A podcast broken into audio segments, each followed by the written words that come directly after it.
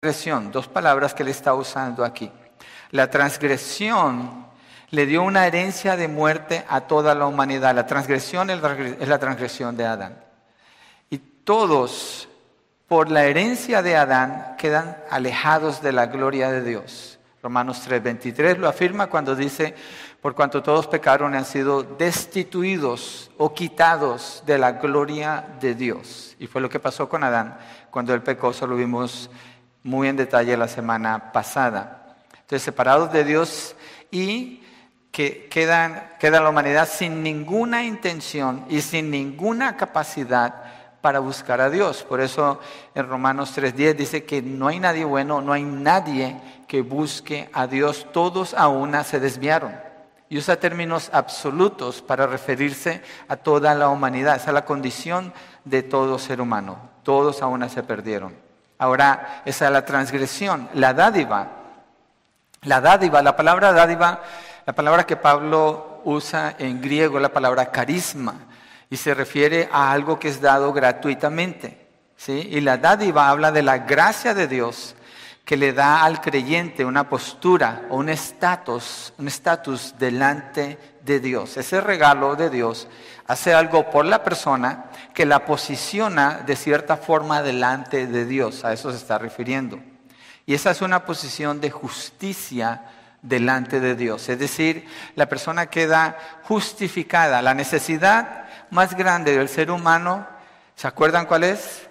Es ser justificado. ¿Cierto? Ser justificado. Lo vimos la semana pasada cuando Adán, Dios le pregunta a Adán, ¿qué has hecho? Y la respuesta de Adán fue autojustificarse.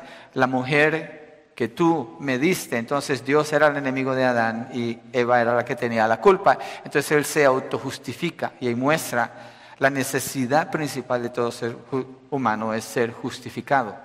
La gente, eh, generalmente el ser humano, hace un gran esfuerzo con mentiras, cubre cosas y hace con tal de verse justificado. ¿sí? Pero la transgresión le quitó eso al hombre.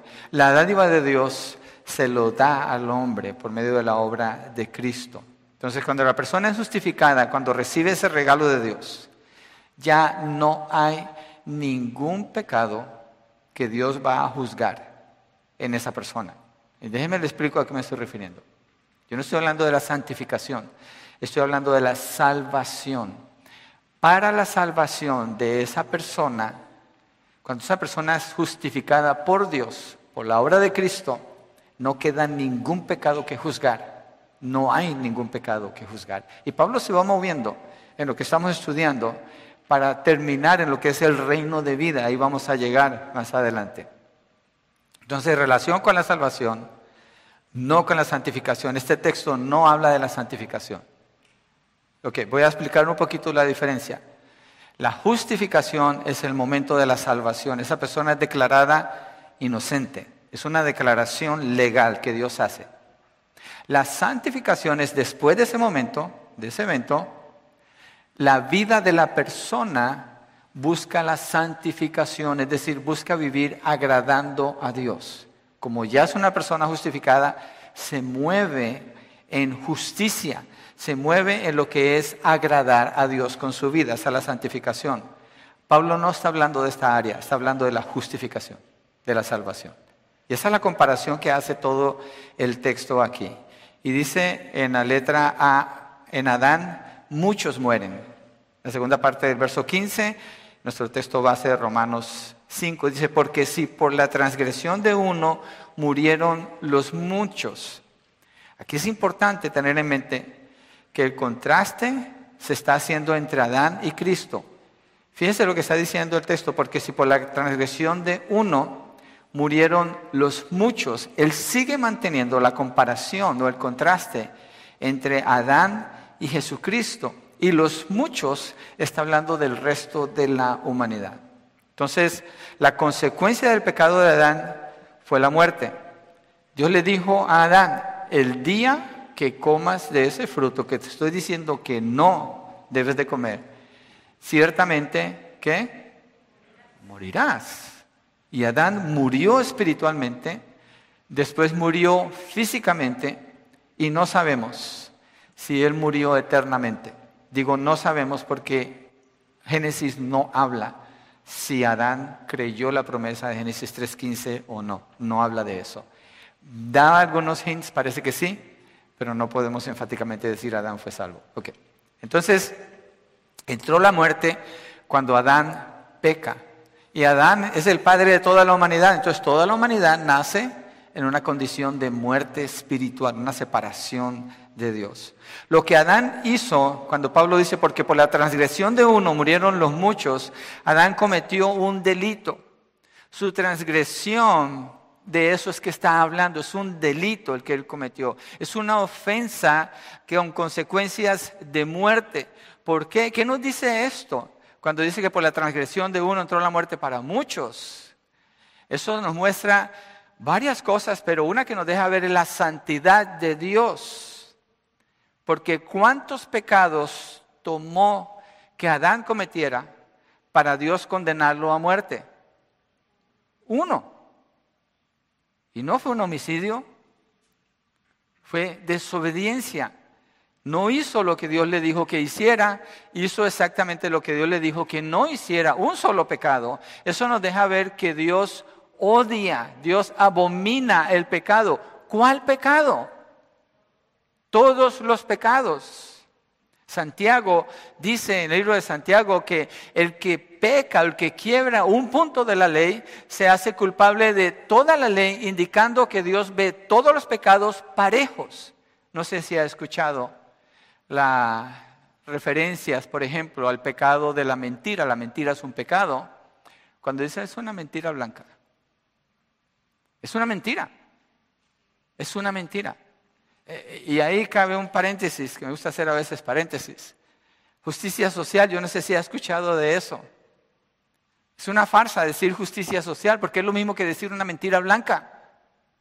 Una mentira es una mentira, es un sustantivo, no se le pone un adjetivo. Justicia es un sustantivo y no se le pone el adjetivo de social porque entonces pierde su significado y queda sujeta a la definición que la persona le dé. Así es la humanidad, queriendo definir el pecado a su propia conveniencia, quitándole la importancia y la severidad que tiene y negando entonces la santidad de Dios. Fue lo que Adán hizo. Él pecó una vez. Y Dios mostró ira contra el pecado de Adán. Salmo 7:11 dice que Dios está de continuo airado contra el pecador y tiene sus armas afiladas y preparadas y las puede dejar ir en cualquier instante porque Él no tiene obligación de sostener a nadie con vida. Eso responde la pregunta de cuando la gente dice, ¿por qué a mí? ¿Por qué me pasó esto? Dios no tiene obligación de sostenerte. Dios no tiene obligación de sostenernos. Cuando Adán pecó, se rompió completamente la relación con Dios. Y Dios entonces odia el pecado. ¿Qué nos muestra esto? Esto también nos muestra bastante. Mire, la letra B, Cristo, la gracia abunda para muchos. Verso 15, la tercera parte del verso dice, mucho más la gracia de Dios y el don por la gracia de un hombre, Jesucristo, abundaron para los muchos. La gracia o el regalo de Dios ¿Qué abundó para la humanidad de parte de Adán? La muerte. ¿Qué es lo que está diciendo ahora Pablo en, el contraste?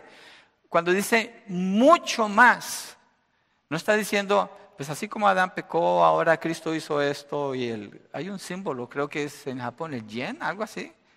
No me acuerdo cómo se llama eso, pero es un círculo, está, tiene una división blanco y negro. Y lo que muestra la igualdad de los poderes del bien y el mal, lo cual es completamente falso.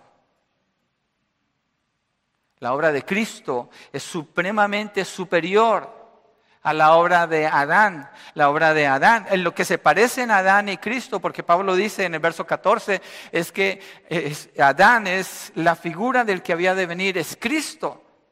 Pero no está diciendo que Adán es como Cristo. hay, hay algunas semejanzas y una de esas es la obra de Adán afectó a toda la humanidad la otra es la obra de Cristo puede salvar a toda la humanidad, tiene ese potencial. Y la otra es su humanidad, pero Jesucristo no es como Adán. Y la obra de Cristo, aquí cuando vemos la gracia de Dios, el don por la gracia de un hombre Jesucristo, abundaron para los muchos, ahí vemos que Dios abomina el pecado, todo pecado, y Dios no pasa por alto ningún solo pecado, todos los pecados son ejecutados por Dios. Pero Él lo que hizo fue a través del Señor Jesucristo, por su gracia, por ese regalo de Él, ejecutó en su Hijo Jesucristo los pecados de la humanidad. ¿Cuántos pecados? Millones y millones y millones y no podemos tener la cuenta de cuántos fueron, pero Jesucristo está tomando ese lugar. Cuando Cristo está en la cruz, la santidad de Dios se ve en la cruz, la justicia de Dios se ve en la cruz. Jesucristo toma el pecado de la humanidad y eso demanda que Dios ejecute juicio contra su propio Hijo, porque Jesucristo se hizo pecado. Él no pecó, pero se hizo pecado. Eso es lo que Pablo está mostrando aquí. El contraste entre Adán, un pecado, trajo condenación a toda la humanidad. Jesucristo muere por muchos pecados y da salvación y justificación a la humanidad o a los que creen en Él. Entonces Dios ejecuta justicia, ejecuta a su Hijo en la cruz del Calvario. Y cuando termina de ejecutar y de derramar su ira, ¿cuánto de la ira de Dios se derramó en la cruz? Toda la ira de Dios, todo se, se ajustició allí en Cristo Jesús. Por eso es que cuando Pablo habla la comparación de Adán y de Cristo, en Cristo la persona queda libre de toda condenación. Por eso dije, no hay condenación para el que está en Cristo, porque no hay juicio contra el que está en Cristo. Ya el juicio se hizo en la cruz del Calvario. Lo que hay es en la relación diaria con Dios, hay que pedir perdón pero no hay un juicio de parte de Dios para quitar la salvación, porque entonces negaría lo que Pablo mismo está diciendo aquí. Entonces, mucho más, la gracia de Dios y el don por la gracia de un hombre, Jesucristo abundaron para los muchos. ¿Qué es lo que abundaron? La gracia de Dios y el don por la gracia de un hombre. Es decir, Dios en su naturaleza, Él muestra gracia y Él ha demostrado a través de su Hijo Jesucristo. Entonces, si se fijan, Pablo no está tratando de mostrar ningún tipo de igualdad entre Adán y Jesucristo. Al contrario, él lo que está haciendo es un contraste. ¿Sí? Una diferencia abismal entre el uno y el otro. La influencia de la obra del Señor Jesucristo es para bien y en todo sentido sobrepasa el efecto de la obra de Adán. En todo sentido lo sobrepasa. Pablo dice, bueno, eh, ya lo mencioné. Entonces, el don por la gracia de un hombre, Jesucristo, abundaron para los muchos.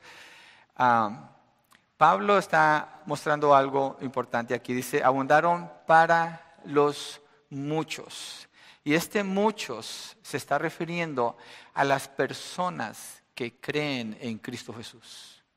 A esos son los muchos que está hablando aquí. El pecado de Adán afectó a los muchos, el muchos que usa cuando habla del pecado de Adán es toda la humanidad. Cuando habla del Señor Jesucristo dice que el don y la gracia del Señor sobre los muchos, ese muchos significa los que creen en Cristo Jesús. ¿Por qué hago esta aclaración? Porque si no la hacemos estaríamos hablando del universalismo. Cuando dicen, ah, pues todo el mundo tiene su religión, es lo mismo, tú crees en Dios como quieres creer, yo creo en Él como yo quiero creer. ¿Todos van a llegar donde Dios eventualmente? No, no. La distinción está bien marcada aquí. La obra de Cristo es para los que creen en Él. El verso 17 lo aclara todavía mucho más. Entonces, es un regalo inmerecido para quienes. Dios está dando un regalo inmerecido para quienes, con el don de la gracia de Cristo. Para los que merecen la muerte. Acuérdese, lo hemos mencionado varias veces cuando alguien se le pregunta, ¿qué, te mereces? No, yo no me merezco nada, sí te mereces algo, te mereces la muerte, te mereces la condenación en el infierno por tus pecados. ¿Quién no se merece la condenación? Todos hemos pecado, por cuanto todos pecaron, han sido destituidos de la, de la gloria de Dios. ¿Qué le espera a una persona en su muerte? Juicio si muere sin Cristo. Y ese juicio va a ser en base a qué? A sus propias obras. ¿Y nuestras obras son perfectas para que puedan agradar a Dios? No, ninguna. Entonces, si, si, la persona es juzgada por sus obras, ¿cuál es el resultado de ese juicio? Es que es culpable y tiene una deuda infinita contra un Dios infinitamente santo, la cual nunca va a poder pagar y termina en una muerte eterna. Entonces, Dios ha dado un regalo inmerecido para quienes merecen la muerte. Si se fijan, uno obró de manera egoísta. ¿Qué hizo Adán? Si uno mira el texto en Génesis, describe lo que Eva piensa y dice, vio que el fruto era deseable, agradable a los ojos. ¿Qué muestra eso? Yo hablaba ayer con mis hijos, fuimos con Mario a disparar targets en, en. En el camino le decía a mis hijos, un principio que se puede aplicar en el manejo de las finanzas pero en realidad se puede aplicar en todo. Para manejar bien las finanzas, tiene que ver con el pecado, directamente con el pecado, porque todos de Dios somos administradores. Pero el principio es este. Voy a comprar lo que quiero porque lo quiero, porque me gusta, porque se ve deseable, porque se ve agradable a los ojos. ¿No está eso en la televisión? ¿No está eso en los teléfonos? ¿No llegan los emails en las promociones, en los descuentos? Es lo que dice de Eva.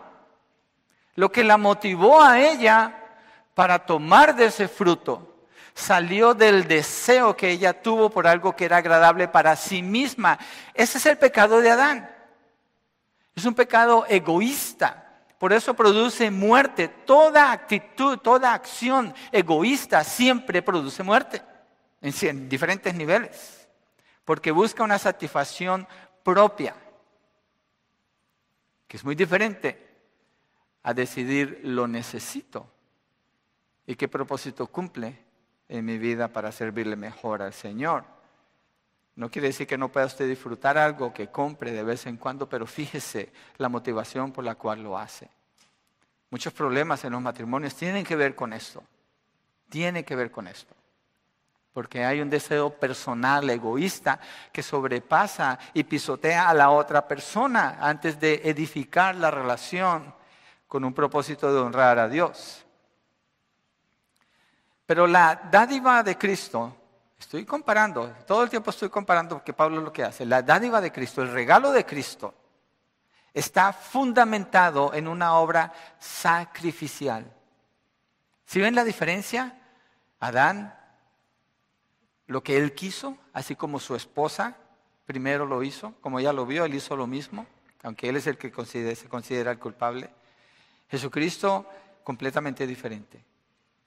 Una obra sacrificial. Es el don por la gracia de un hombre, Jesucristo, no enfocada en un beneficio propio. Esta obra es movida por amor, el amor de Dios. Y en lugar de quitar, como lo hace la transgresión, que quita la vida, la dádiva de Dios, la obra de Cristo, ¿qué hace? Da vida. La obra de Adán quita la vida, la obra de Cristo da vida. Adán, cuando miramos la vida de Adán, recibió todo como un regalo. Dios lo hizo administrador de la creación. Le, dije, le dijo, juzgarás la tierra fructifiquen, multiplíquense, llenen la tierra, sojuzguen todo, o sea, juzguen, sean los que tienen la autoridad sobre toda la creación. Él recibió como un regalo, fue hecho como administrador y señor de la creación. Pero ¿qué hizo Adán? Traicionó, faltó y agredió a Dios, terminando muerto por su pecado. El fruto de su acción de satisfacerse a sí mismo fue la muerte. ¿Cuál es la herencia que dejó? ¿Muerte? No dejó nada. Un montón de gente que se muere cada día y nos vamos a morir un día nosotros. ¿Cuántos de ellos se han llevado algo de lo que buscaron egoístamente si es que lo hicieron egoístamente? Nadie.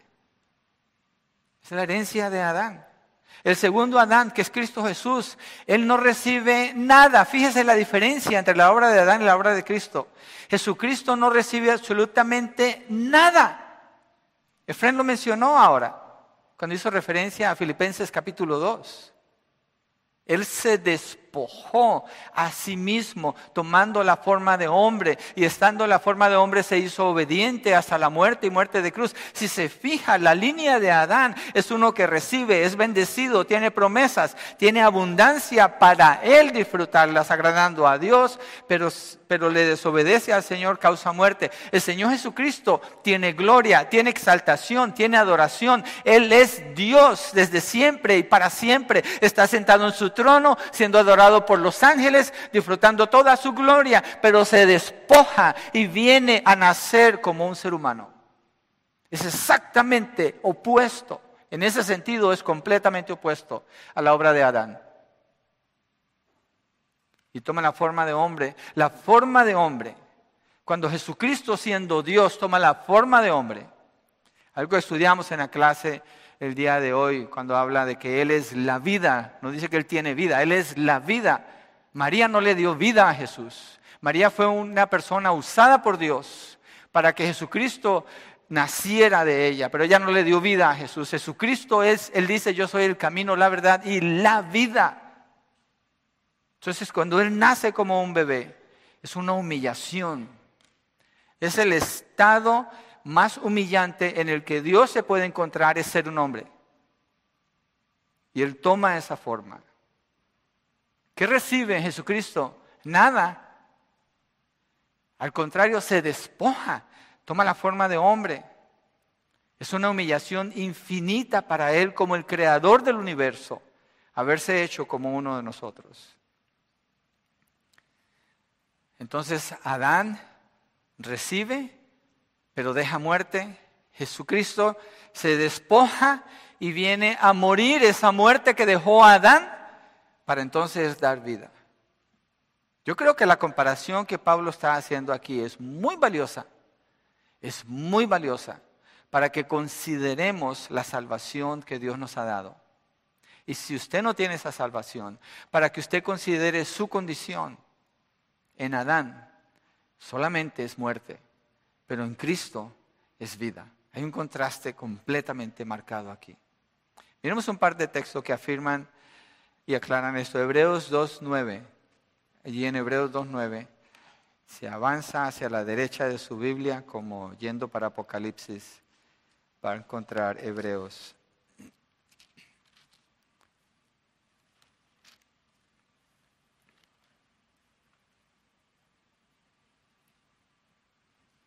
Hebreos 2.9 dice, pero vemos a aquel, miren de quién está hablando, aquel que fue hecho un poco inferior a los ángeles.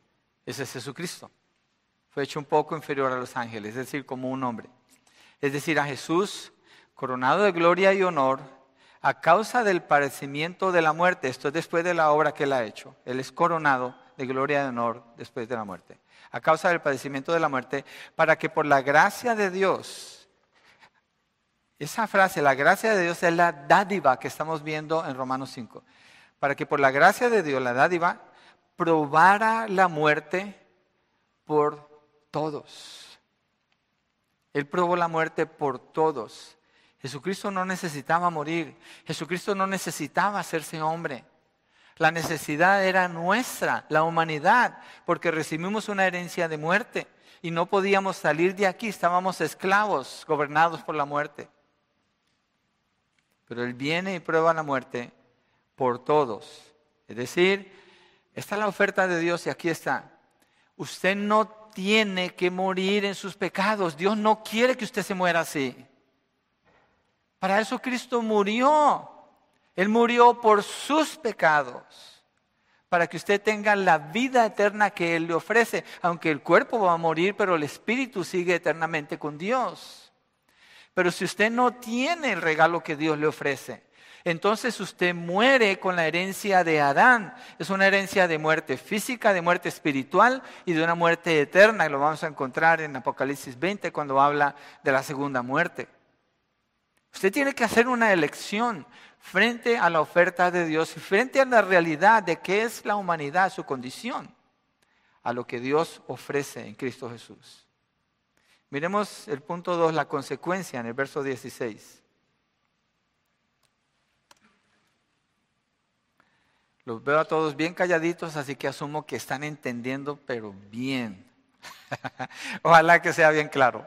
Y si no, vuelva y escuche el mensaje. De veras, les digo que este texto cuesta un poco de trabajo. ir a través de él y hacer una buena exégesis para exponerlo correctamente. Verso 16 dice, tampoco sucede con el don como con lo que vino por medio de aquel que pecó. Entonces, ahora está hablando del don y lo que vino por medio de aquel que pecó, ese es Adán. Entonces, el contraste aquí está mostrando las consecuencias de la transgresión comparadas con la dádiva de Dios. Parece como redundante, como Pablo está hablando, pero cada vez él está profundizando un poco más, un poco más en lo que está explicando.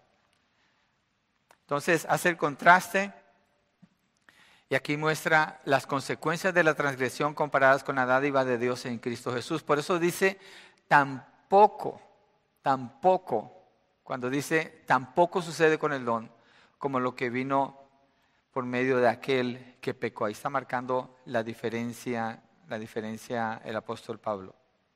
Entonces dice que el juicio surgió, cuando uno sigue leyendo el texto, allí en Romanos 5, verso 16. Porque ciertamente el juicio surgió a causa de una transgresión, resultando en condenación, pero la dádiva surgió a causa de muchas transgresiones, resultando en justificación. Ahorita vemos juicio y dádiva. Viene el, juicio que surge a causa de una transgresión y viene la dádiva que surge a causa de muchas transgresiones. Y sigue la comparación. Entonces, en la letra Adán, juicio que lleva a la condenación, porque ciertamente el juicio surgió a causa de una transgresión resultando en condenación. Adán cometió una transgresión, recordemos eso, un pecado.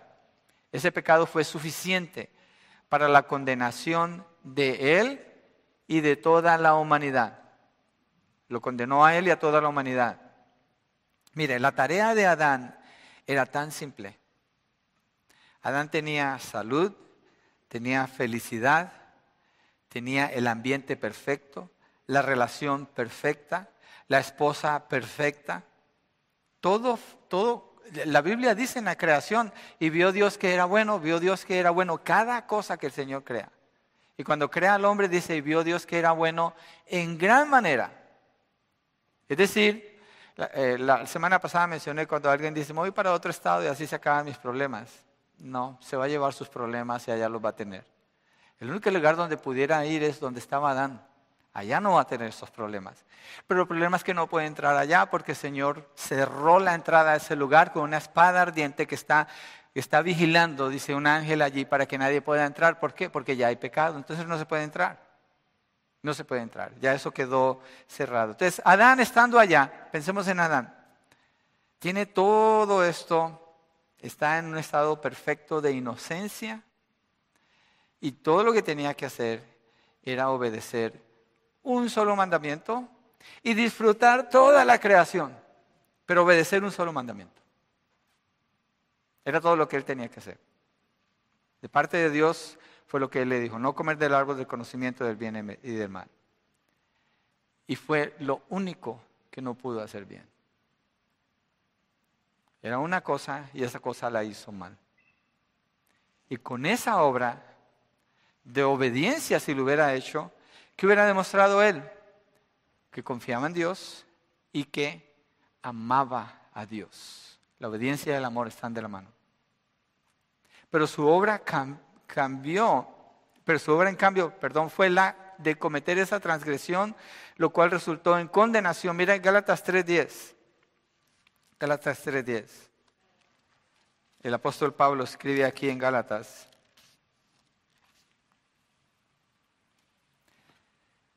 Y dice, porque todos los que son de las obras de la ley están bajo maldición, pues escrito está, maldito todo el que no permanece en todas las cosas escritas en el libro de la ley para hacerlas. Pablo está hablando después de Adán. La razón por la que estoy usando este texto es porque lo que Dios le pide a Adán es una cosa, eso es ley, pero es una sola cosa, es ley porque es de Dios. Ok. Si Adán con un pecado quedó condenado, hoy en día alguien puede cumplir la ley de Dios y decir que va a cumplir toda la ley de Dios. Y si usted estudia la ley como la tienen los judíos, son más de 600 mandamientos. 630 mandamientos, creo. Y entonces esa persona restaurará su relación con Dios. No, es imposible. Salgámonos de la ley de Dios, aunque está en cierto sentido bajo la ley de Dios, la ley de los hombres. Cuando usted venía manejando para acá el día de hoy, no me diga, no levante la mano, pero piénselo o revise. ¿Guardó el límite de la velocidad? Cuando tenía que parar, detuvo completamente su auto y miró a los dos lados antes de seguir. El otro día venía en mi bicicleta y una persona llega al parque y nomás miró para allá. Y digo, y este me va a atropellar de seguro. Siempre voy orando cuando voy en la bicicleta. Y que arranca sin mirar para el lado donde yo venía. Yo traigo luces que eh, se muestran. Pero el punto es este. Adán no cumplió una, una ley, eso causó la muerte. ¿Cuántos pecados ha cometido usted esta semana? ¿Pueden hacer la cuenta?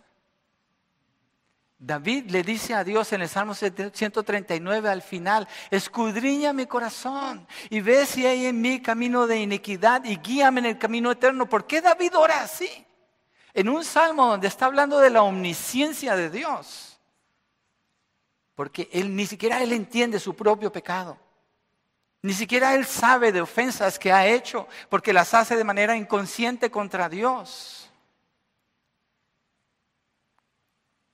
Entonces, por la ley, si alguien trata de cumplir la ley, maldito todo el que permanece en todas las cosas escritas en el libro de la ley para hacerlas. Maldito. El legalismo no tiene nada que ver con el mensaje del Evangelio pensar que una persona pueda cumplir ciertas obras, ciertos requisitos, ser fiel en alguna religión, es una maldición y esa persona es maldita. Eso es lo que está diciendo aquí. No hay manera, no hay salida. Completamente queda por fuera de cualquier esfuerzo humano en relación con la salvación de su alma. ¿Debemos procurar cumplir la ley? Sí, para eso está allí, pero no para la salvación de nuestras almas pero porque eso agrada a Dios si estamos en la fe. Y si que no está en la fe, no importa lo que trate de hacer, nunca, nunca, nunca puede alcanzar su propia salvación. Es imposible. El que piense que puede hacer algo por medio de la ley es un maldito. Adán lo fue por cometer una sola transgresión. ¿Qué decir de cada persona en el número de transgresiones que comete? Interesantemente, piensen en esto. La filosofía del hombre, ¿de qué habla? el hombre viene a ser el centro. Y puede hacer, si piensa bien o si piensa lo suficiente, aunque la filosofía es vacía en sí. Y quiero aclarar algo, ahora se anunció una clase de filosofía del ministerio, no es filosofía del ministerio, es filosofía bíblica del ministerio. Es bíblica. La religión, ¿qué hace la religión? Sé bueno en esa religión, métete, guarda las tradiciones, haz tu esfuerzo. Es un maldito el razonamiento del mundo. Yo tengo mi propio razonamiento, yo puedo escoger como yo quiera. Es un maldito, ¿por qué? Porque está estableciendo su propia ley también. Todo el mundo piensa contrario a lo que es la salvación que Dios ofrece en Cristo Jesús y la comparación que Pablo hace, yo creo que nos ayuda a nosotros a quitar la maleza y a poder mirar con mayor claridad qué significa el valor que tiene la obra del Señor Jesucristo. Entonces, la consecuencia de la obra de Abraham, de Adán, perdón, el juicio que surgió a causa de una transgresión. Solamente es juicio. El que está en Adán está en juicio. B, miremos ahora la consecuencia de la obra de Cristo. Gracia que lleva a libertad. Verso 16, allí en Romanos 5, nuestro texto base. Pero la dádiva, ¿se acuerdan qué es la dádiva? Regalo ¿cierto? Esa es la gracia de Dios. ¿Dado a quién? Al que merece. ¿Alguien que merece el regalo? Alguien que merece muerte, ¿cierto? ¿Quién aquí merece la muerte? Ok, entonces estamos de acuerdo. Entonces, pero la dádiva o el regalo surgió. ¿Por qué surgió? Oh, acordémonos, por la obra de Adán surgió qué? Muerte y condenación. Por, la, por, la, por los pecados de nosotros, para, para que lo miremos bien, por los pecados de toda la humanidad, ¿qué surgió? La dádiva. La dádiva surgió a causa de muchas transgresiones, resultando en justificación. Y estábamos llevando la cuenta, ¿cierto? Usted ya apuntó cuántos pecados ha cometido la última semana y ni pensar el último mes, el último año. A veces la gente ora gracias a Dios porque me dio un día más, un día más lleno de pecados, si no está en Cristo. Esa es la oración de un impío. Dice, todavía no estoy en el infierno prácticamente lo que está diciendo. Porque un día más, sin vivirlo para el Señor, un día más, sin la salvación, es un día completamente en su contra para ser juzgado y enviado al infierno. Es lo que es. Entonces la dádiva surgió a causa de muchas transgresiones, resultando en justificación. Qué diferente, qué diferente. Cuando Pablo hace esta comparación, justificando, resultando en justificación.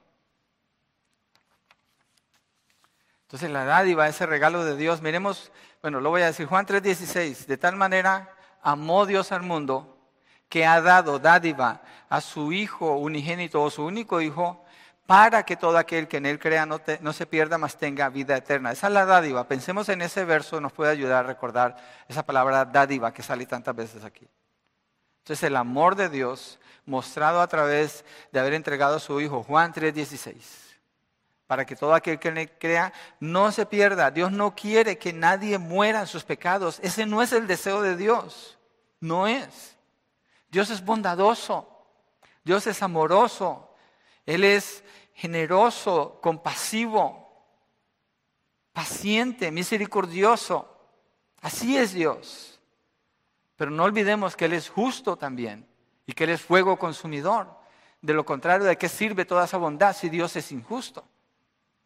Entonces va una cosa con la otra y en su justicia Dios ha enviado a su Hijo para justiciar a su Hijo, no a usted. En Romanos 6, 23 dice, la paga del pecado es la muerte. ¿Qué es lo que usted hace en su vida? Pecar. Todas las personas pecamos. Entonces la paga del pecado es la muerte. Si, si, la salvación se tratara por nuestras vidas, la paga ya la sabemos cuál es. La muerte. Es como usted trabaja sus 40 horas, espera recibir el cheque. De acuerdo a lo que le pagan por tanta hora, recibe el cheque, más lo que se va, menos lo que se va para el gobierno, que hay que pagarlo, pero recibe su cheque. Usted sabe cuánto, por cuánto está trabajando. Ok. Hay un dicho que dice, nadie sabe para quién trabaja, ahora usted ya sabe para quién trabaja. Y el pago es la muerte. Si usted está trabajando por su salvación, ahí está el pago, la muerte, ahí está el cheque, está esperándole, es la muerte nada más, todo lo que va a encontrar, condenación. Romanos 6, 23, la paga del pecado es la muerte, pero la dádiva de Dios, la dádiva, acuérdense, ¿con qué estamos pegando la dádiva? Juan 3:16, de tal manera amó Dios al mundo que ha dado dádiva a su Hijo para que todo aquel que él crea no se pierda. Jesucristo se despojó, esa es la dádiva. Vino a vivir como un ser humano, a cumplir toda la ley de Dios. Adán rompió un mandamiento, Jesucristo cumplió todos los mandamientos y nunca pecó. Esa es la dádiva, ese es el regalo de Dios. Entonces la razón por la que Dios hizo esta obra era para lidiar no con un solo pecado, pero por razón de millones y millones de pecados humanamente imposible para contarlos. Imposible. Y la gravedad de cada pecado es suficiente para enviarle al infierno. Así es la justicia de Dios.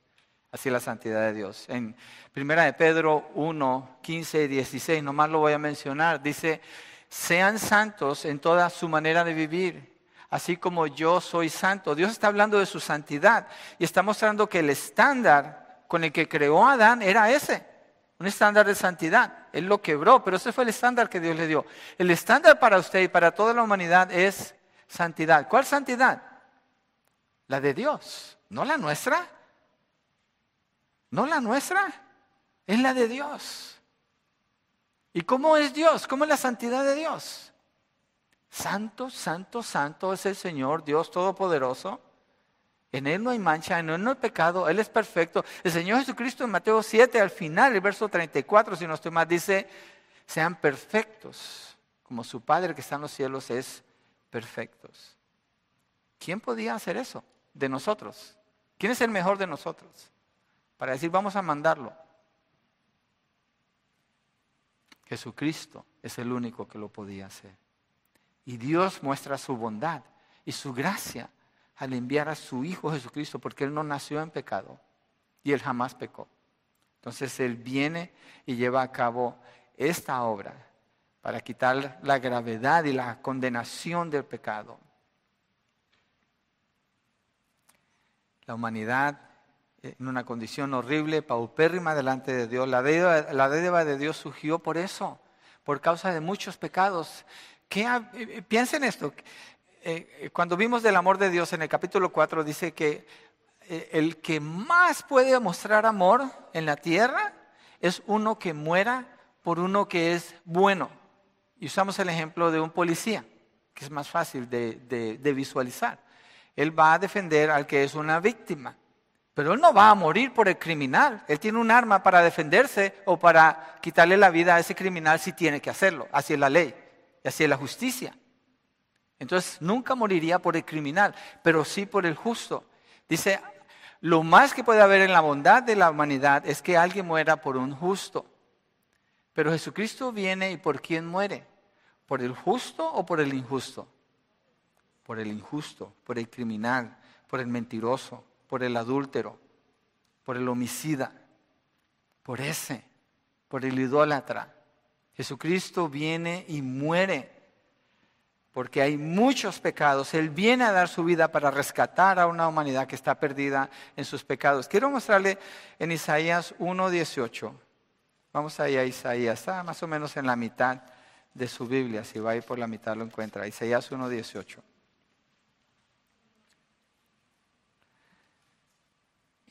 Miren la invitación que Dios está haciendo aquí. Escuche las palabras del Señor. Vengan ahora y razonemos, dice el Señor. Aunque sus pecados sean como la grana, como la nieve serán emblanquecidos aunque sean rojos como el carmesí, como blanca lana quedarán. ¿Quién está haciendo la invitación? Dios. ¿A quién? Al que está en sus pecados. ¿Cuál es la oferta? Quitarle sus pecados. Por eso en la salvación, cuando Dios hace la salvación, así es. Así queda la persona presentada delante de Dios como alguien justificado en Cristo Jesús. Mire allí mismo en Isaías, en el capítulo 43, verso 25. Isaías 43, verso 25 dice, yo, está hablando Dios, yo soy el que borro tus transgresiones. ¿Por qué lo hace? Dice, por amor a mí mismo y no recordaré tus pecados. ¿Cuál es la motivación de Dios para borrar los pecados de alguien que es su enemigo? Amor a sí mismo, porque Dios es amor pero no, no está motivado porque oh, esa persona necesita amor, la voy a amar. Los que hablan del amor de Dios así es falso, eso es idolatría, ese no es Dios. Dios es movido por amor porque Él es amor y Él manifiesta su amor ante aquellos que no merecen sino ser condenados por la eternidad. Entonces él, está haciendo la invitación. Yo soy el que borro tus transgresiones por amor a mí mismo y no recordaré tus pecados. Miren un, capítulo más adelante, en Isaías 44, 22.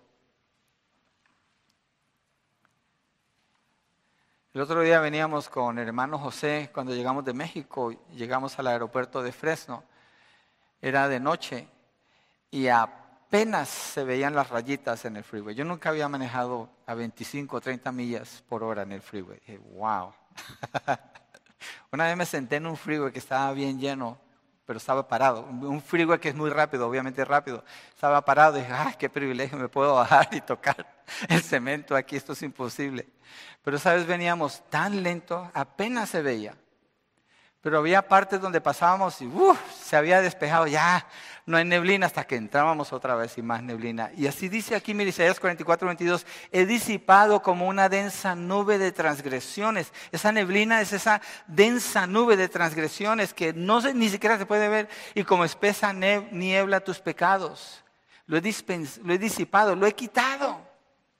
Dice, vuélvete a mí, vuélvete a mí, porque yo te he redimido. Esto está en el Antiguo Testamento, en el libro de Isaías. Lo que Dios está diciéndole a Israel en ese contexto es, pon tu confianza en mí, yo soy el que te puedo salvar, yo soy el que puedo quitar tus pecados. Y eso cuando se cumple, en la comparación que Pablo está haciendo en Romanos 5, la obra de Cristo en la cruz del Calvario es la que hace posible las promesas que Dios está dando aquí. De lo contrario, son promesas vacías. Adán lo que hizo fue mostrar odio contra Dios al cometer una transgresión que produjo juicio y condenación. Cristo mostró amor a una humanidad enemiga de Él en su dádiva hecha por muchas transgresiones que produjo ¿qué? justificación. Quitó esa nébula de pecados, despejó completamente. Muchos son culpables en Adán pero igualmente muchos pueden ser inocentes en Cristo.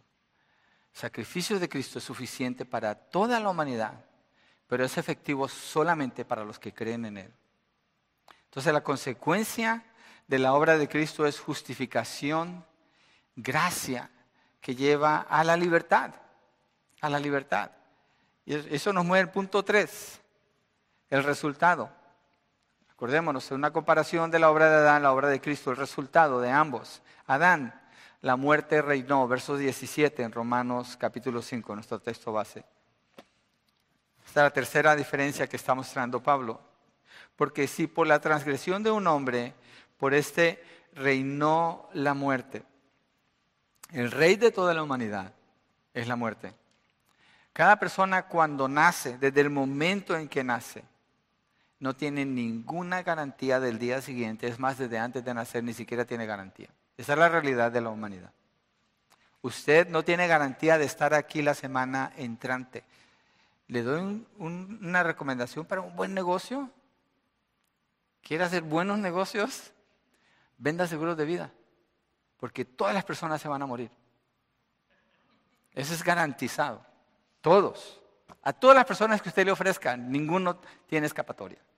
Todos se van a morir. Es un buen negocio. Entonces, usted no tiene garantía de estar aquí la semana entrante. Adán inauguró el reino de la muerte. Dios le dio vida a Adán. Él no debería de haber muerto, pero por su transgresión inauguró el reino de la muerte. O sea que la muerte es el enemigo de la humanidad y reina sobre ella. Es horrible, a mi parecer, cuando el mundo le rinde homenaje a la muerte. Vivimos en una cultura de muerte, que celebra la muerte. La muerte prevalece. Algo tan inevitable prevalece. Se le adora aún a la muerte. Están tan muertos en sus propios pecados que adoran a su peor enemigo. Le rinden homenaje. Se postran. Es una ceguera total, un aborrecimiento. Adorar a la muerte es un aborrecimiento a la vida. Hacer tales cosas es abominable porque aborrece la oferta de Dios, que es vida en Cristo Jesús. Se juega con la muerte. Las mejores películas son las que saltan la muerte, la venganza. La ropa se decora con imágenes de muerte. El hablar del ser humano es un hablar de muerte. La muerte reinó desde que Adán pecó y desde entonces así ha sido. Se procura exaltar este cuerpo que está condenado a la muerte. No digo que, haya, que no haya que cuidar la salud, pero se adora aún como si fuera algo que va, va a permanecer eternamente cuando está marcado para la muerte. Y se ignora la vida que ofrece Dios a través de su Hijo Jesucristo. Vivimos en una cultura de muerte, donde la muerte es exaltada en todo sentido, en muchos sentidos, y se juega con la muerte. Dios le dio vida y le ofreció vida a Adán, pero él escogió muerte. La advertencia para él fue ciertamente morirás. Y entró la muerte espiritual, la muerte física y la muerte eterna o la segunda muerte a causa del pecado de Adán. Escoger, mire, piensen en esto, escoger lo que usted quiere en lugar de escoger lo que Dios dice, usted tiene muerte garantizada, siempre, en muchos niveles, la va a experimentar. Muerte, problemas, dificultades, va a causar un montón de cosas, va, va a agravar, lo que usted ya tiene lo va a agravar todavía más. Pero cuando usted escoge agradar a Dios, cuando usted escoge obedecer a Dios, por eso insisto, una persona que según está en Cristo y no lee su Biblia, ¿cómo puede agradar a Dios? ¿Cómo puede saber que está escogiendo lo que es la voluntad de Dios? Eso es escoger vida. Está escogiendo muerte la mayor parte del tiempo porque está apoyándose en su propio razonamiento y su razonamiento le engaña. Mire, Adán pecó una vez, un pecado suficiente para la muerte. Hay una ilustración que me gusta hacer, hace años la, escuché. Este hombre quiere vender su casa, la pone en venta y viene el comprador a hacer negocio, pero antes de firmar le dice, con una condición te lo voy a vender. Aquí en la sala hay un clavo, ese clavo es mío, no lo puedes tocar. Y yo lo puedo venir a ver cuando yo quiera, ese clavo no te lo vendo. La casa sí, pero no el clavo. Ok, pues un clavo, ¿qué importa? Un clavo. Le vende la casa, después el, que, el, comprador se mueve, arregla toda su casa, la pone como quiere. A las semanas le tocan la puerta. Dice, mm, ¿quién será? No estaba esperando a nadie. Y abre la puerta y era el que le vendió la casa. Y le dice, sí, ¿en qué te puedo ayudar? dice, vengo a ver mi clavo. Dice, ¿tu clavo? Sí, quedamos que ese es mi clavo. Oh, claro, sí, pues lo dejó entrar. Bueno, miró su clavo, clavó algo, eh, colgó algo allí y se fue. Y otra semana y vuelve otra vez y le toca. Y dice, ¿qué quieres? Vengo a ver mi clavo. Es mi clavo. Pues sí, es tu clavo. Entró y colgó otra cosa más. Y así semana tras semana hasta que tomó toda la casa. El punto es este. Un pecado con el que usted no trate. Uno uno nada más. Y usted está llamando la muerte, usted está abriendo la puerta para la muerte. Satanás tiene derecho para entrar en su vida con un pecado nada más. Uno. Eso es lo que causa la desobediencia a Dios. Adán causó eso. Uno nada más. Y por causa de eso reinó la muerte. La muerte es la que ha reinado a toda la humanidad a través de los siglos. B, Cristo. Vamos a ver en este caso el resultado de la obra de Cristo. Los que reciben gracia y justificación reinan en vida. ¿Sí ve el contraste que Pablo hace? Con Adán reinó la muerte. Con Cristo dice que reinan en vida. Y hay una diferencia aquí. Reciben gracia y justificación. Entonces, verso 17 dice, mucho más reinarán en vida por medio de un hombre, Jesucristo, los que reciben la abundancia de la gracia y del don de la justicia. Cristo inaugura el reinado de vida cuando a través de su obra en la cruz del Calvario vence la muerte después de haber vencido el pecado. Cristo obedece al Padre, ejecuta fielmente toda la ley, completa todo el propósito de Dios. Él mismo dice, no hago lo que yo quiero hacer, sino lo que veo a mi padre hacer. No digo lo que yo quiero decir, sino lo que escucho al padre decir. Las obras de mi padre yo hago. En los negocios de mi padre me es necesario estar. Eso es vida. Jesucristo está mostrando ahí lo que es la vida. Él es la vida, Él vivió para obedecer a Dios. La vida eterna, ¿qué significa? Él dice en el libro de Juan, es conocer al Padre, conocer a Dios. Y él mismo dijo, nadie viene al Padre si no es a través de mí. Entonces Jesucristo viene a confrontar el pecado, amar a las personas, sanar a los enfermos, levantar a los muertos, ir a la cruz, experimentar ser ajusticiado siendo él inocente, por lo cual oró en Getsemaní, porque es algo horrendo lo que está sucediendo en la cruz, no físicamente, pero espiritualmente. Y él allí está recibiendo eso y viene y vence la muerte. Pero al tercer día se levantó de la tumba porque venció la muerte. Y trae lo que es la vida, esa es la oferta de vida para todo aquel que cree en Él. Mire, Primera de Corintios 15, versos 20 al 22. Eh, este capítulo, si usted no conoce mucho de Primera de Corintios 15 y del Nuevo Testamento, este es el capítulo central de la fe del cristiano. Capítulo 15 de Primera de Corintios. Debe estudiarlo. Debe estudiarlo. Voy a mencionar algunos versos. Sin este capítulo, sin esta explicación, la fe cristiana no se puede sostener. Primera de Corintios 15, versos 20 al 22. Dice, pero ahora Cristo ha resucitado de entre los muertos, venció la muerte, ¿cierto? Aquí está la obra de Cristo. Primicias de los que durmieron. Él es el primero de levantarse de entre los muertos. Porque ya que la muerte entró por un hombre, ¿quién es ese hombre? Adán. También por un hombre vino la resurrección de los muertos. ¿Quién es este hombre? Jesucristo toma la humanidad para experimentar, para vencer el pecado, para amar a las personas, para experimentar la muerte, para vencer la muerte. Lo que Cristo está haciendo, mire, Adán falló en todo sentido. Jesucristo viene y cumple todo el propósito de Dios. Y cuando Él hace eso, muere en la cruz y resucita entre los muertos, Él dejó el camino. Esa es la manera que Dios proveyó, ese es el camino para entonces regresar a Dios. Porque Él sí regresó, obviamente, está sentado a la diestra de Dios Padre. Ese verso 22, porque así como en Adán todos mueren, también en Cristo todos serán vivificados. Este todos, la manera de entenderlo, tiene que ver con lo que hemos dicho de los muchos también y también con lo que dice el verso 17 cuando sigue hablando, Pablo dice, los que reciben la abundancia de la gracia y el don de la justicia, y no todos lo reciben. Entonces está hablando de los que son salvos. Entonces en Adán todos mueren, también en Cristo todos serán vivificados, todos los que creen en Cristo Jesús, todos los que aceptan la obra que Dios ofrece a través de su Hijo Jesucristo. Entonces esto nos deja ver la obra de de Adán es muerte, la obra de Cristo es vida porque Él resucitó de los muertos. Esto es clave para entender este texto. Yo creo que Primera de Corintios fue escrito antes que el libro de Romanos y este pensamiento lo estamos encontrando en Corintios, pero en Romanos lo encontramos plenamente desarrollado, como que la primera vez que el Espíritu Santo le permite a Pablo pensar de esto está en Corintios, pero es en Romanos donde lo desarrolla.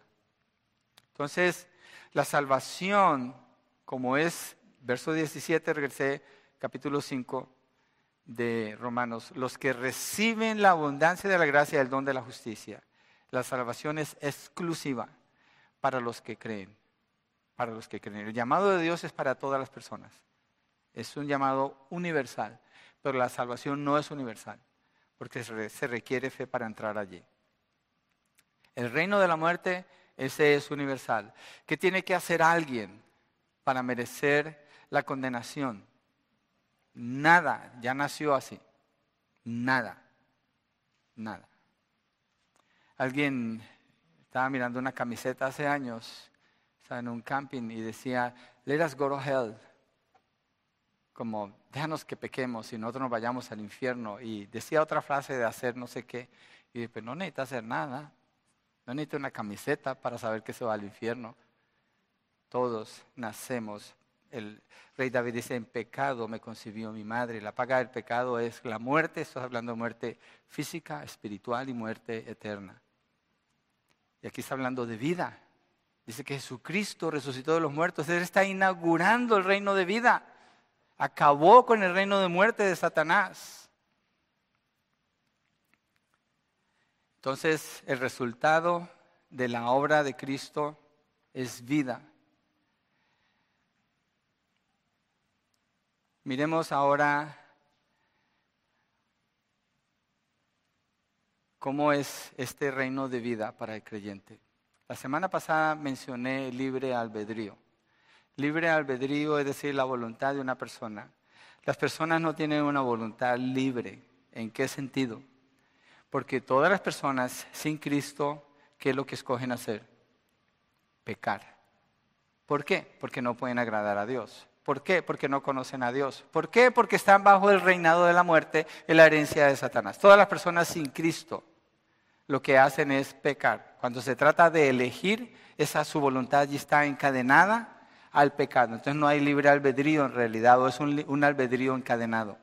Ahora, la persona que está en Cristo, Cristo inaugura el reino de vida.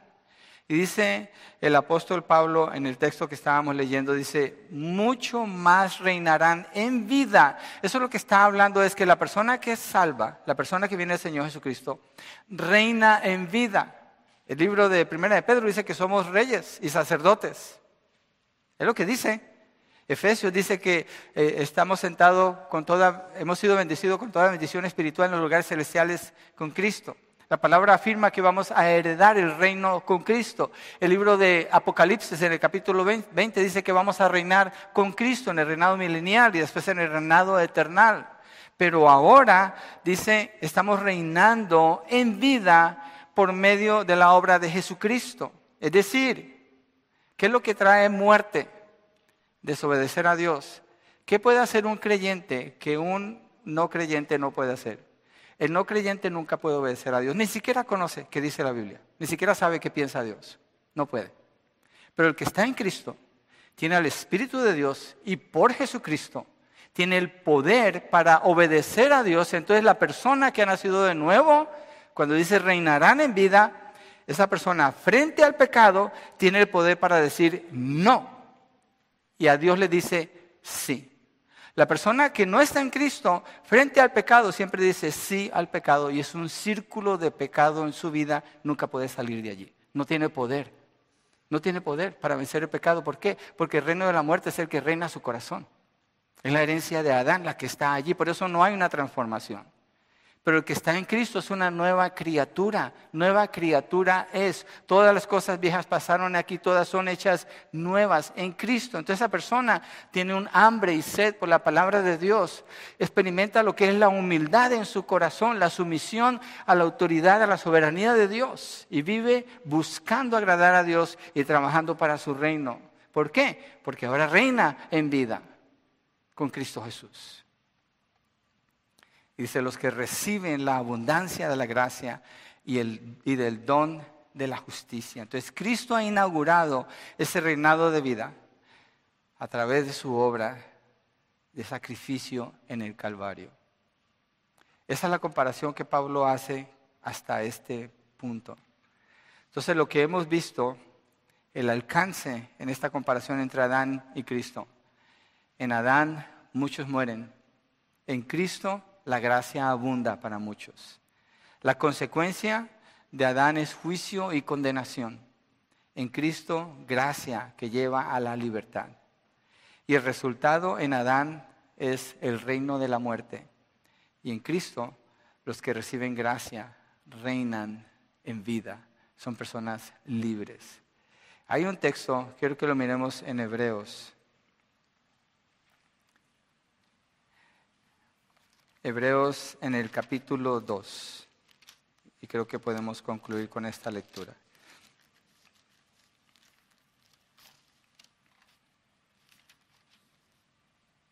En el verso 14.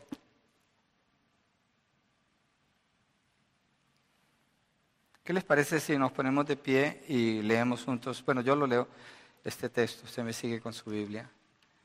Y de ahí vamos a orar para cerrar este mensaje.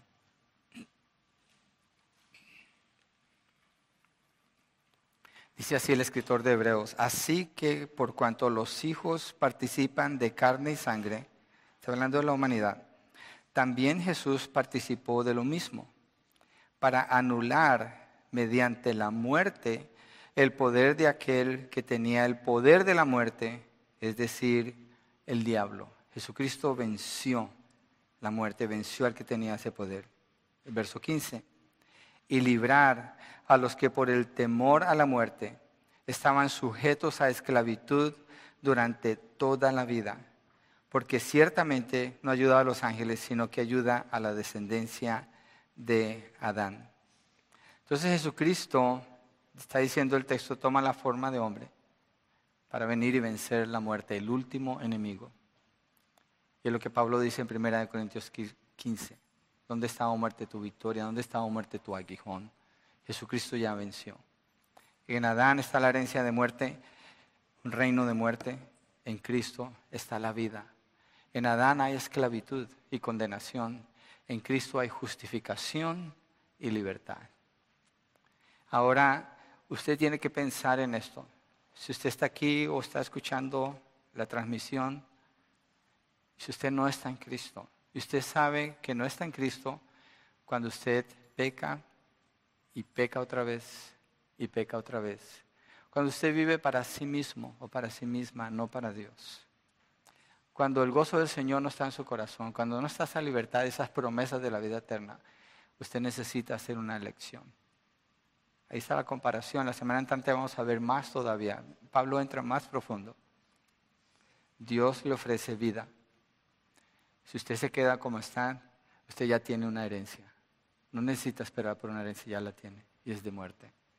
Pero Dios le ofrece una herencia de vida. Padre, oramos, Señor, dándote gracias por tu palabra, por lo que vemos en estos textos, Señor, estos versículos.